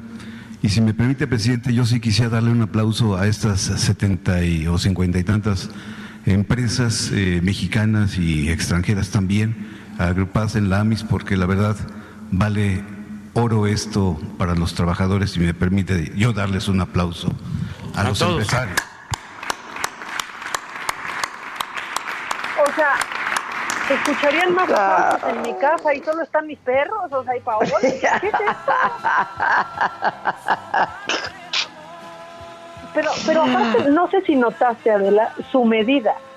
O sea, a estas empresas 70 y 50 y tantas. ¿Qué es eso? ¿70 y 50 y tantas? No, no, no, ya, Maca. ¿Cuántas son? 70 y 50 y tantas. Muy, muy bien, buena medida, pequeño invertebrado. Pequeño invertebrado. Eso es un poquito de lo mucho que pasó hoy en la mañanera, pero bueno, también el presidente habló de esto que pasó con el Reforma, de la llamada que recibieron. Y aquí está la llamada que recibieron, que, que, que atendió pues la- una de las telefonistas del periódico. Del periódico. Llamar a Grupo. Gracias por llamar a Grupo Reforma. ¿Le con quien tengo el gusto? Sí, habla el diputado federal de Lozoya. Ah, dígame, señor. No, Oiga. dígame. Eh, lo que pasa es que su empresa subió un video este, denigrando, este, vaya, casi burlándose del presidente de la República. Por eso han tenido ahorita muchas llamadas y van a tener, porque pues eso que están haciendo ya ya sobrepasó la línea, ¿me entienden? Este, yo quiero dejarle un recado hacia esa redacción, ¿sí? Por favor, anóteselo y déselo porque si no hace eso, nosotros también vamos a ir a leerle la cartilla a usted, ¿sí? Ok, ¿Está dígame. bien? Dígale que no esté difamando al presidente de la República, que no esté traicionando la patria, ¿eh? porque si no, las oficinas de ahí de su pinche periódico, así dígaselo, las vamos a volar. ¿eh? El, todo el cártel de Sinaloa está con Andrés Manuel López Obrador. ¿Está bien? Permítame el Sinaloa. Nomás para que se cuiden, es en serio. Ya están sobrepasando la, la línea. ¿eh? Ok, muy bien. Yo ahorita mismo este paso el recado. ¿Gusta que lo comunique con redacción a ver si les contestan? Nomás díganles lo que le dije. Es la última vez que suben algo de eso, porque son los priistas. Y si usted quiere su nación, va a renunciar a ese trabajo, yo sé lo que le digo. No faltan pocos días, o vaya a ser la que explote ese lugar, créamelo. ¿eh? Cuídense mucho. Gracias. Pues ahí está la, la, la llamada. Oye, la pobre chava que, que, que Sí, to- todavía. tomando, tomando nota. Sí, le de dije, "Pen- todo, a ver, sí. permítame, permítame. Este, y, y bueno, pues, primero se presenta como diputado eh, federal, pero aparte dice diputado federal que los odia. Eh, sí, ese lo entendiste, yo entendí de los odia, pero dice diputado federal que los odia, a ver si lo podemos Yo volver a, eso. a ver si lo recuperamos. Por llamar a Grupo Reforma, ya con quien tengo el gusto. Sí, habla el diputado federal que los oye. Ah, sí, que los odia. Sí, no, que los odia. Así se, Que así se odia. presentó. Bueno, Sí. esa es la, la llamada de la que se habló hoy. Ay, ay, no, ya, vamos a hacer un cambio. Es que esto sí está macabrón. ¿Tú te acuerdas de Christopher Uckerman, de RBD? Sí, claro, Christopher. Yo no sé si es un vástago de Pati Navidad, pero, pero él tampoco cree en el coronavirus. O sea, él ya está más allá de, de todo, es un ser elevado. Este, sube- está subiendo mensajes para hacernos más fuertes en, en esta época, pero aparte, por ejemplo, subió un tuit que se le fue todo el mundo encima, en donde pone a plena luz del día para que sea más llamativo y obvio. ¿Qué piensan? Y era un video de unas personas de, de la Ciudad de México, del gobierno de la Ciudad de México, sanitizando un parque en la Condesa, ¿no? Eh, él piensa que todo esto es también para tenernos controlados, ¿no? Eh, ha difundido pues este documental que se llama Plandemic, que ya bajaron en muchos lugares, ¿no? Con una doctora que plantea toda una teoría eh, conspirativa, pero lo que yo creo es que eh, él fue, pu- pues no sé, o sea, ya se lo llevaron los extraterrestres, Adela, porque pone mensajes muy raros e iluminados en su en su Instagram y quiero que escuchemos alguno. Cuando la tormenta pase, porque pasará, serás más fuerte, serás más paciente, conquistarás, porque todo este tiempo te has estado conquistando. Eres más fuerte. Hoy es momento de manos a la obra. ¿Qué te dice esto de la pandemia? ¿Qué te dice esto de estar encerrado, encerrada en tu hogar? Es momento de trascender tus miedos, es momento de ser una mejor versión de ti mismo, de ti misma. Permítete florecer, permítete crecer. Cuando la tormenta pase, porque pasará, Wow. serás más fuerte, serás más paciente, conquistarás, Con- porque todo este tiempo te has estado conquistando. Eres más fuerte. Cuando la tormenta pase, Adela, porque pasará, mejor. Sí, porque pasará. ¿Qué les está pasando? Ya, yo quiero que se vayan, mira, a Pues un ya, ya, yo creo que ya todos, yo creo que ya todos enloquecimos un poco, ¿no? Los estamos pero- volviendo un poco locos, unos más que otros, ¿o cómo? Híjole, ya no sé qué es el distanciamiento social o qué, pero entonces ya mira que Cepillín, que Kiko, que Pati Navidad y que Uckerman se vayan a la misma isla y ellos sí formen una nueva raza elevada e iluminada que no caiga en el sistema. ¿Qué les está pasando, Adela? ¿Es el tiempo libre que es? Dime. El ocio, yo creo, el ocio. No, y qué ocio es, es- este. es duro, es duro, es duro. Qué ocio, es duro. Pero, pero, bueno, aparte, nadie, o sea, y le ponen cosas como, ¿qué te pasa? ¿Qué te metiste? ¿Por qué dices eso? Eh, o sea, se lo está acabando la, la gente y cada quien puede creer lo que lo que quiera. Esa es una realidad, pero lo que pasa es que ya parece que no. Bueno, si le da ánimo eso a sus seguidores, que sí, le, sí, bueno, pero si eso le sirve a sus seguidores, pues qué bueno, ¿no? Cada quien que eche mano de lo que le sirve. Pues pero- sí, la verdad es que sí, porque sabes que Adela, cuando la tormenta pase, porque pasará, te habrás conquistado a ti misma. A ti mismo y seremos más fuertes. Sí, ya, porque bien lo sabes. Lo que no te mata, te fortalece. Te fortalece. y después de la tormenta viene, Viene la, la paz. Pero ¿sabes qué, Adela? Y Recuerda, nunca está más recuerda, ¿eh? oscuro que antes que amanecer. Y más ¿No? vale pájaro, hermano. que siento volando. Y del plato a la boca, mamáquita. Se cae la sopa. Eso es todo. Vamos a una pausa.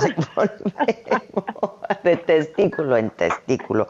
Volvemos de testículo en testículo. Pero vamos a volver con nuestros chompiras, ¿no? Este, Lozano y Zavala, eh, y se va a poner bueno como siempre. le digo a Maca, este, ¿puedo decir? Por favor. Es que le escribí, le escribí a Maca, oye, ¿se, se hizo religioso? ¿Qué, qué hizo? ¿Qué? Y me dice, se hizo pendejo. Entonces, cada quien se hace lo que puede. Regresamos luego de una pausa.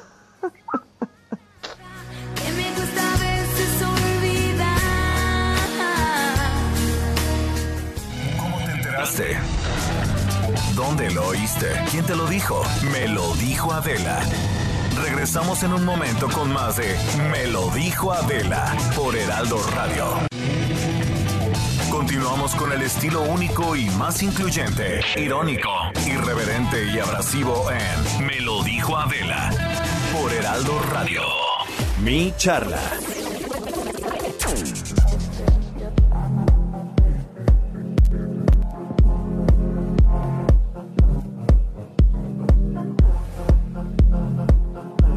Anda, mis chavos. ¿Qué tal? ¿Qué pasó? Lozano. Hola, Zavala. ¿Cómo vamos? ¿Cómo estás tú? Bien, bien. ¿Tú qué tal? ¿Cómo, cómo te va de cuarentena? ¿Eh? Eh, Oye, además, cuarentena, eh. Oye, oye, ya no, ya no es cuarentena, ya, ya es ochentena esta madre, o sea, ya no Ya es oche- ¿no? No, es en Ya serio, se ya, de- hay que llamarle las cosas por su nombre. ¿Te acuerdas Ya, cuando bueno, es, doble cuarentena, doble cuarentena. Cuando Cuando no nos enseñaban allá, cuando la vida era en blanco y negro, nos enseñaba la diferencia de los nómadas y los sedentarios. Pues ya estamos aquí echando raíces, parecemos árboles, carajo. Sí. ¿no? Sí, está Por ahí duro. árboles, Oigan, árboles, ¿eh? pero claro, que más. ¿qué opinión les merece? Y hay otros que crecen a lo pendejo. A lo pendejo, sí. Sí, Sí, ¿no? No, también. Ah, y hay otros que nomás los mean. Exacto, hay unos que nada más le sirven a los perros.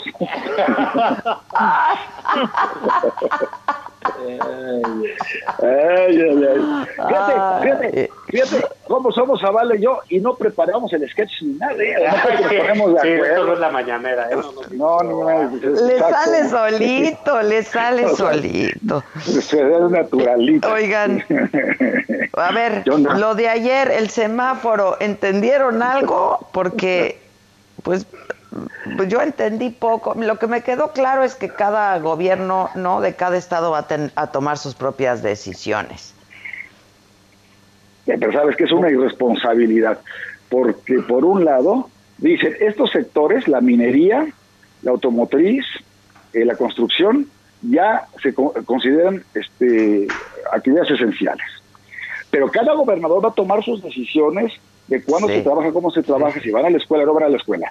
Es decir, si las cosas salen razonablemente bien, se va a colgar la medalla del gobierno federal diciendo a nosotros, dimos las directrices, después del desastre que armaron con el diario oficial, que cambiaron la edición y todo esto. Entonces, si sale razonablemente bien, va a decir, lo hicimos bien. Si sale mal, se van a voltear a decir, fue cosa de los gobernadores, ya ven cómo cada quien anda por su lado. ¿verdad? Entonces sí me parece, y yo no entendí nada del semáforo. O sea, cada lunes nos van a decir por dónde andas, cómo vas a planear tu vida si te tienes que esperar al lunes para ver si estás en verde, amarillo o rojo. Francamente es absurdo. Y de los 269 municipios eh, de la esperanza, punta de cursis, ¿eh? municipios de la esperanza, ¿no? 203 de esos 260, sí, sí, sí, son cursis como la chica. 203 de 269 son de Oaxaca. Pues a quién le están tomando el pelo, hombre. La verdad, y además lo anuncian el día que se informa que hubo el mayor número de muertes y el mayor número de contagios. O sea, esto es de locos, francamente, es una irresponsabilidad y sin pruebas, por Dios. Bueno, además, Sin pues, pruebas, eso es lo que no se puede. No puedes claro abrir un país sin 200 pruebas, cara. doscientos y tantos municipios son de la esperanza, pues nosotros ya valieron madre, ¿no? Pues sí. ¿Qué es esto? Ahora sí que ni Además- qué esperanzas, manos. Además, Oye, además yo ayer, no sé, ¿ustedes no vieron a Ciro ayer en el noticiero de la noche? Desgraciadamente no. Bueno, al menos le pusiste el desgraciadamente. No, a mí me, es a que mí me ustedes, gusta mucho. es que ustedes solo ven los Me programas. gusta mucho. A mí me gusta Ustedes mucho. solo ven los programas el día que- y escuchan los programas el día que salen en ellos también, ¿no, chicos? Ya, ya ni eso, no nos da tiempo. No, no, no. A mí me platican cómo me fue. Oye, ¿cómo me fue? Bien. Ah. Bueno, en la Coparmex mal. Ay. Bueno, lo que le dieron tiempo de que le fuera, pues. Oye, Bueno, pero no, ¿qué dijo es Ciro? que C- ¿Qué dijo Ciro? Ciro dijo, empezó y terminó el noticiero diciendo que era una gran noticia lo anunciado por el gobierno federal ayer, que eso era una república y que pues cada gobierno tomara su propia decisión. Yo había pensado, yo coincidía, coincido contigo, en realidad, este Lozano, de que pues es una manera de lavarse las manos. Si sale jodida la cosa, pues cada gobierno hizo lo que Oye, quiso, ¿no? ¿Y, y de qué sirve que tengas un Consejo de Salubridad General a nivel constitucional que en teoría tendría que dar las directrices para toda la República Mexicana? No dejar a que cada gobernador esté tomando su decisión que si vamos, que si no vamos. Entonces, ¿cuándo van a regresar a la escuela? Pues cuando quiera cada gobernador, a su leal saber y entender. Sí me parece francamente irresponsable, porque además no les dan las pruebas, no les dan equipo para los hospitales, no les dan lana para las micro, pequeñas y medianas empresas, les dicen que ya pueden trabajar en la industria automotriz por la cadena de producción que tenemos con Estados Unidos, no por la presión que Trump, que ese es el otro elemento, ¿eh? No nos hagamos los tontos. Si se está precipitando esta decisión, es porque Trump está presionando aquí a su empleado López Sí, Obrador, yo también porque es parte de su campaña política para este para noviembre, por amor de Dios. ¿Qué opinas, Mira, yo- mira, yo creo que hay- hay- aquí hay unas cosas, ¿no? Que es una constante eh, de este gobierno. No es que deje en libertad, como dice el, el presidente, o como dice al, al- al libre albedrío de los estados, o lo que sea, o, o que respeta. Simple y sencillamente el cumplimiento de la ley es algo que no le interesa y que no le importa. Así es. Eh, entonces, por lo tanto, está haciendo de eso una conducta generalizada. ¿Por qué? Porque cumplir la ley eh, pues requiere de acatar normas, de tener disciplina y de respetar a la autoridad, cosa que él en su vida ha hecho. Entonces, pues ahora que esa autoridad dice, ah, caray, pues ¿cómo le hago para que me obedezcan si la idea es que, nadie obedezca a nadie, ¿no? Entonces, en, este, eh, en esta idea de, de- de anarquía, por eso tenemos los problemas que tenemos. Unos dicen que el tapabocas sí, el- otros dicen que el tapabocas no. Entonces, ¿cu- ¿qué es lo que resulta? Bueno, pues que cada quien use el tapabocas si quiere y si no quiere, que no lo use. O- oye, no, no hay que salir de la casa. Bueno, si alguien quiere salir eh, eh, eh, y abrazar a la gente, pues también, ¿por qué no lo va a hacer? Oye, no hay que hacer esto. Bueno, lo- nosotros decimos que no, pero si alguien quiere que lo haga, caray, esas no son las maneras de atender una, una pandemia ni, ni, ni de llevar a un, a un bien común, a un cumplimiento colectivo que requiere de sacrificios individuales. ¿no? Entonces a mí es lo que me preocupa. O sea, la existencia del semáforo, nos guste o no, nos parezca o no, eh, pues debiera ser una norma que todos debiéramos de acatar. Pues sí. Co- Pero co- tiene toda la razón, Zavala. ¿no? Lo dejas al libre albedrío de la gente, lo dejas saber qué opinan, qué quieren. Dice, no vamos a usar la fuerza pública, no vamos a, a coercionar a nadie, vamos a dejar que los gobernadores tomen sus decisiones, los empresarios se rasquen con sus propias uñas, que la gente sepa si sale con tapabocas, cubrebocas o no. Esto, bueno, pues entonces ya no llega ni a recomendación.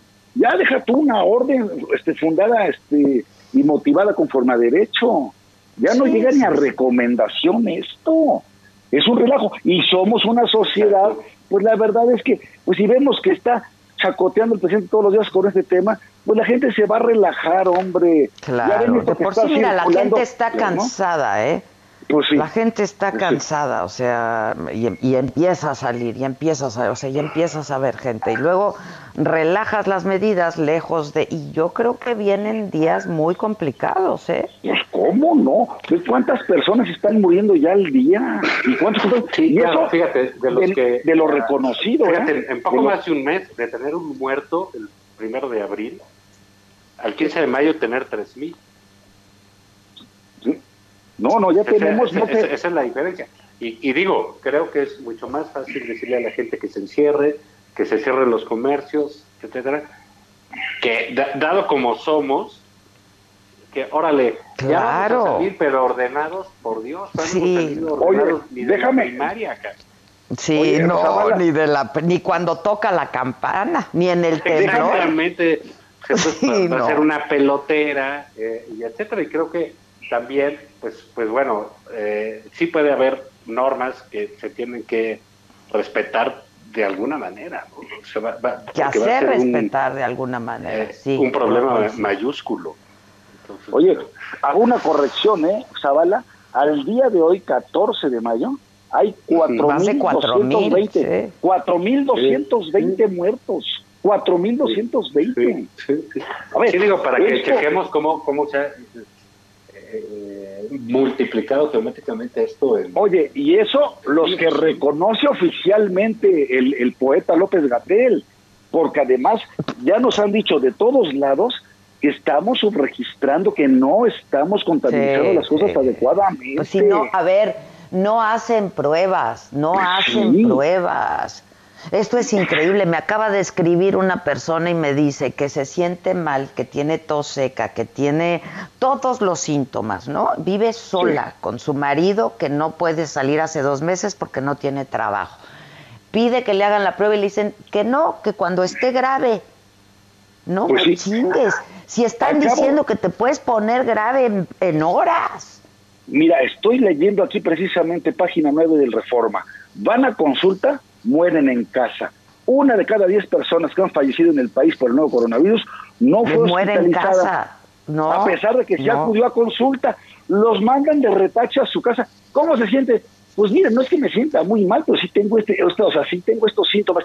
Váyase a su casa, tómese paracetamol, paracetamol, y sí, y, ponga las caricaturas. Y la entonces, y se mueren a las 24 horas, por favor. Llega, a poner las caricaturas y está el peje. no. Entonces, la verdad es que yo sí creo que por más que diga que el nado sincronizado de tantos medios internacionales, no, señor, ya todos están observando que en México aquí sí hay una conducta típica, ¿eh? Aquí sí hay una conducta típica porque no hacemos pruebas, entonces no sabemos dónde estamos parados y entonces no sabemos de qué se está muriendo la gente. Claro. Pero es elemental, hombre, es elemental. Oye, y, otra cosa que tenemos que considerar, ¿eh? En medio de todo esto, se avienta este acuerdo, porque ya por lo visto estamos gobernados por decreto y no por la ley y la constitución, lo que decía Zavala con toda razón, para auténticamente militarizar al país, tanto que criticaron lo que se hacía. Yo, yo te quería preguntar de eso, Javier, ¿me permites interrumpirte? Por favor. Tú que formaste parte del gobierno militar de Felipe Calderón, ¿qué sientes cuando llega el, la némesis, el ultraenemigo número uno de ustedes? Y no solo hace lo mismo, hace más que ustedes. No sé si mucho más rebasados en términos de militarización. Mira, eh, con el presidente Calderón, con el presidente Calderón, las fuerzas armadas acudían en auxilio y a petición expresa de la autoridad civil. de los gobiernos locales por estar y solamente con una misión, combatir a la delincuencia organizada. ¿Cuál es la gran diferencia con lo que está decidiendo López Obrador?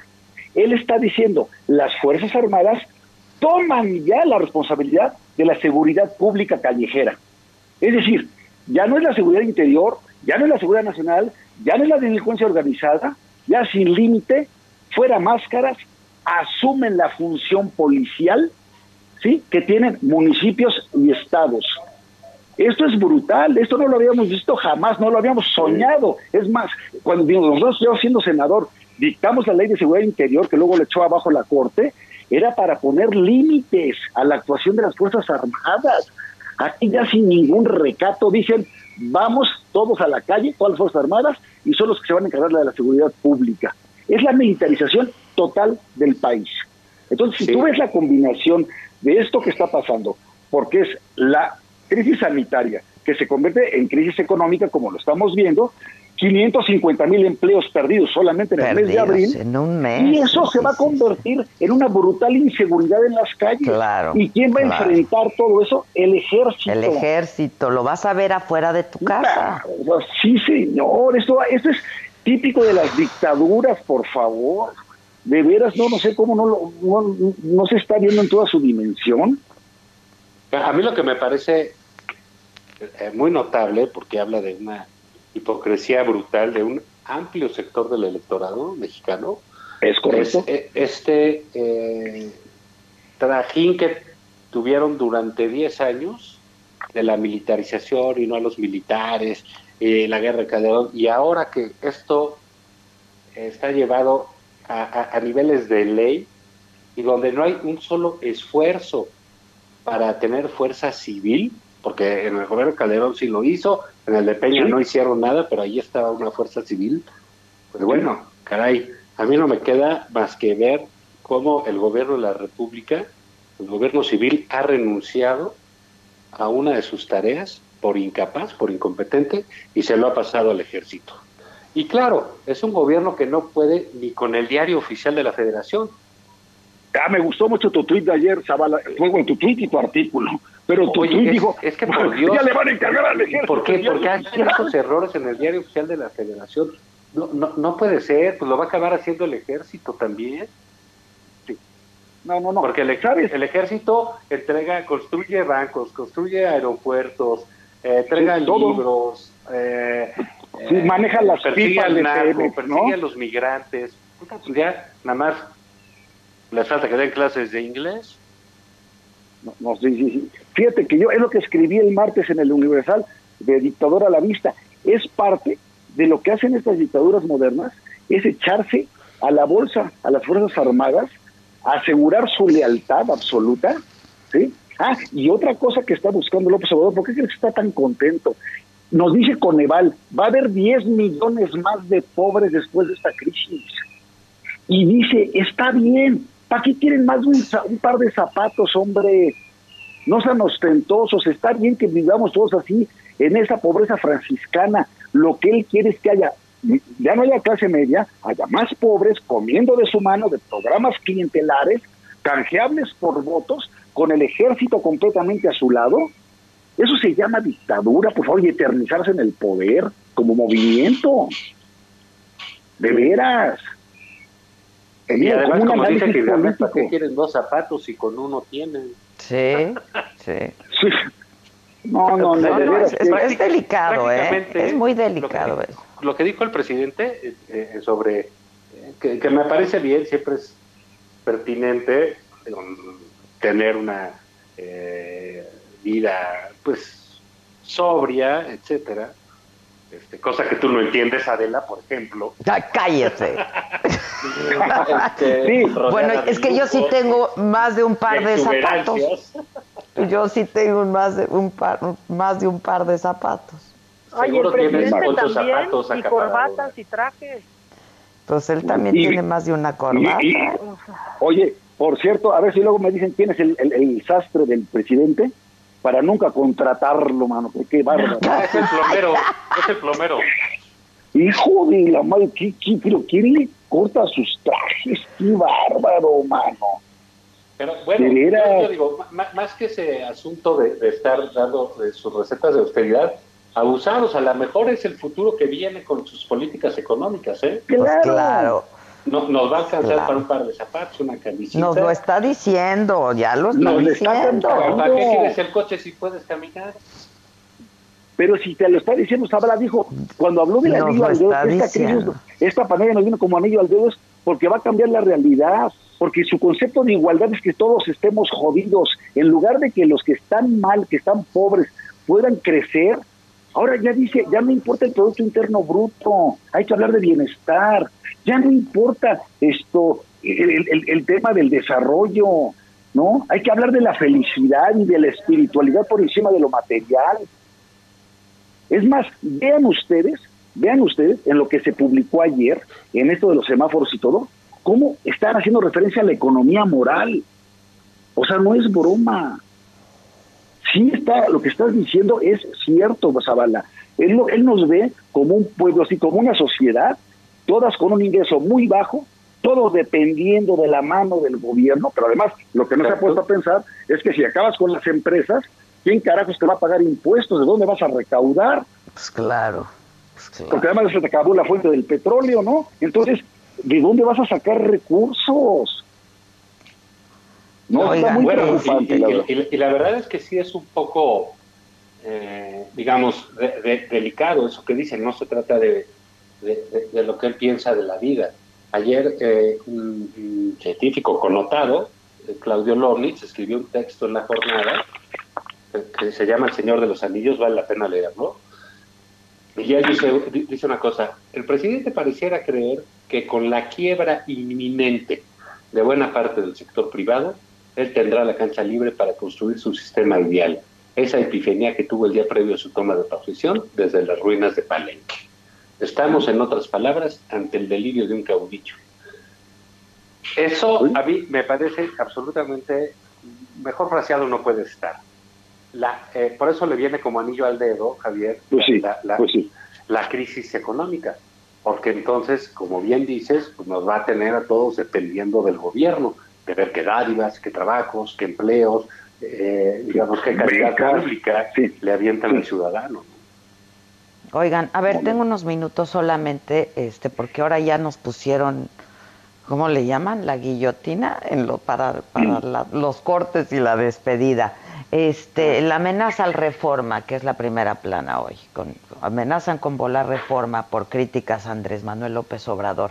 A ver, yo no sé qué tan en serio deba o no tomarse. Lo que sí se debe tomar muy en serio es que esto también es resultado de toda la crítica a la prensa por parte del presidente todos los días. Y lo hemos dicho una y otra vez, el que, el que desde el púlpito de las mañaneras se convierta también en el patíbulo de los periodistas es un es un crimen, es infame. Con basta con un loco, basta con un loco ¿eh? en la calle que se atraviese y vea cualquiera de estos que está señalando con nombre y apellido el presidente para que lo pueda matar, ¿eh? Y además es muy preocupante que al reforma, ahora mire quién le hizo la amenaza para defender al presidente, pues qué tipo de relación llevan con ese cártel el presidente. Y, hoy que supuestamente muestra su solidaridad con el reforma, termina mentándoles la madre, diciendo que es un, periódico conservador y que ha privilegiado este, ¿no? la corrupción y vuelve a, a pisar, o sea, la verdad es que toda mi solidaridad con reforma y repruebo de veras la actitud del presidente al estar descalificando todos los días a los medios de comunicación en las mañaneras. Mira, yo, yo, yo, yo siempre he considerado el periodismo como una profesión pues de alto riesgo en general, no solo en México, ¿no? Creo que sí, pues todos los, pero aquí es, es, extremo. Los grandes periodistas son aquellos eh, periodistas pues valientes que que, ah, que saben eh, ir más allá de, lo que es un nuevo trabajo y saben poner su vida, porque precisamente el riesgo es criticar al poder. Entonces, hay muchas lecciones esas. Entonces, no me gusta. Tienes 30 segundos, Zavala. Sí, no, me gusta el periodismo como, como víctima. Pero, sin lugar a dudas, el ambiente que ha propiciado el presidente contra los medios hace que cualquier loco, no necesariamente a la 4T, pueda hacerle algo a reforma y le acabe cargando el pato al presidente por andar diciendo estupideces todos los días. Híjole, pues está delicado, se ve, se ve, se ve, se ve triste el, y pinche el rollo, ¿no? Todo el escenario. Se pues sí, que dice que es la luz al final del túnel, pero la neta es el tren que viene. Es el tren que viene desarrollando. y no el Maya. El tren Maya. Parece que viene el tren bala. el tren Maya no cabe por Ah, no se lo Olmeca, ¿verdad? Les mando un beso a los tres. Gracias. Cuídense. Qué, gusto. Adiós. Buen día a todos. Bye. Lozano, Zavala, Maca. Gracias. Gracias a todos por escucharnos. Gracias a todo mi equipo por hacer posible esta transmisión. Eh, y bueno, pues nada, todavía nos escuchamos mañana, 10 de la mañana en esta misma frecuencia. Hasta siempre.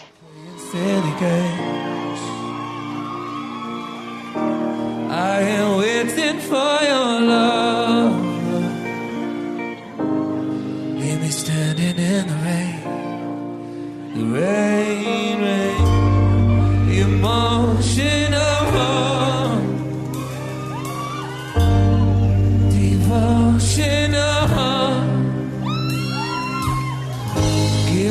greatest love, something there is in heaven Sometimes I just can't hide. Why can't we live together now? Esto fue Me lo dijo Adela. Con Adela Micha. ¿Cómo te enteraste? ¿Dónde la oíste? ¿Quién te lo dijo? Me lo dijo Adela por Heraldo Radio, donde la H suena y ahora también se escucha. Una estación de Heraldo Media Group.